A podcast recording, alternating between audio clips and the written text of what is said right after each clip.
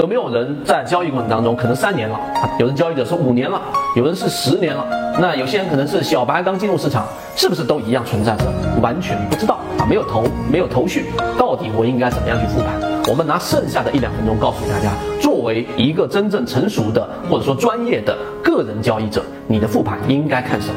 第一个一定是看大盘啊，大盘方向是所有交易方向里面最重要的一个方向。就像近期我们在告诉给大家的市场短期调整的风险，而中期依旧保持在趋势当中。那大盘到底怎么样去看呢？有很多的数据啊，我们只罗列简单告诉给大家三个核心。第一，你肯定是看平均股价，而不是看上证指数。平均股价是不是处于趋势当中啊？趋势当中可以操作，趋势向下的或者是盘整的风险都很大。建按照我们的这种交易模式当中，你的建仓的仓位水平一定是很低，甚至零成。这是第一个趋势，第二个呢，就是不同的趋势会引来不同的资金，你要看的不是内场内的增这种呃叫做存量资金，你要看的是增量资金，资金持续的翻红，OK 市场没有问题。那资金持续的翻绿，甚至间歇性的翻绿，那么这一种增量资金很少，市场不存在风险。第三个就是市场的赚钱机会，那么这种情况之下呢，你要统计的是什么？市场里面的涨停的概率，对吧？啊和跌停的这个比率，它这里面的一个比率你自己去统计，你会发现市场里面的赚钱效应到底是偏向于短线。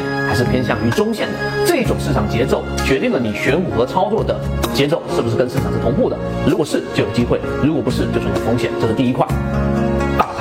第二块就是我们说的行业板块。那行业板块里面，刚进入市场里面，大家所能接触到的，可能就是告诉大家，你所有去统计，对吧？今天流入资金占比里面啊，这一个占哪个行业比较高啊？那这个行业可能后面就会有这个溢价。但实际上，行业里面实战当中的观察复盘要看什么呢？要看除了刚才我们说那个以外，那个数据其实参考意义并没有那么巨大。你要看的是什么？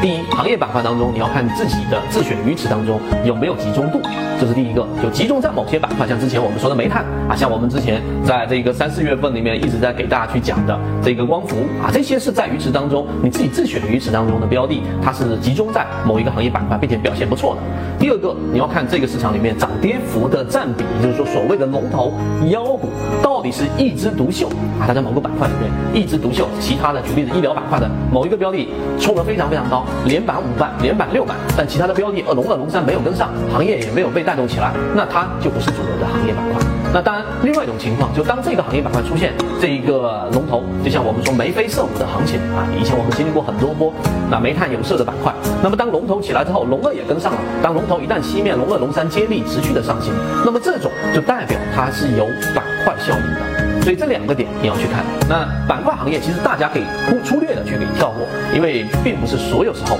都会有我们所说的行业板块机会。这是第二个，第三个就是要看自己的自选鱼池了。那自己的自选鱼池当中呢，啊，你有可能是处于在选股阶段，也有可能是处于持股阶段，这些都不要紧啊。那最主要的是你要观察你的鱼池当中的第一，他们这些整体的表现。一般我们会把自选鱼池框定在模型当中的二十个或者是二十五个，一般不会超过三十个，有时候少一些。有时候多一些，看他们整体的一个表现，来判断自己的交易模式跟市场的节奏是不是一致的。这是这一个第三点当中第一个焦点，看鱼池看什么？第二个呢，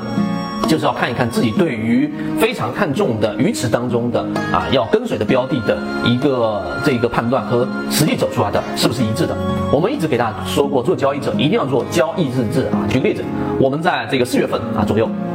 然后持续不断的给大家去讲的金鱼报六，那这个标的在短短的两三个月当中已经涨了百百分之一百多。那么这样的标的一路跟随，实际上从底部起来的第一个板啊，我们是没有这个参与到，也没有跟随到的。但第一个板引起了我们注意之后的二板、三板、四板、五板、六板，那么这些过程当中处于不同的阶段，我们都会有不同的这一种判断。所以在交易日记当中，你要去看实际走出来的和你自己做交易日记的判断，这个时候啊，已经尽可能的靠近理性了，而不是靠啊，我记得好像上周我是这样判断的，因为你。白纸黑字已经写在这里了，然后市场走出来也在这里了，这个时候就可以压制我们内心的这一种呃自我去这个叫自我自洽的一个一种一种人性的短板。你一定会让自己的交易自洽的，但是有文字和实际走出来的这种形态，你就大大的避免了这一种想象，那让自己尽可能的靠近自己的交易模式的真实的成功率。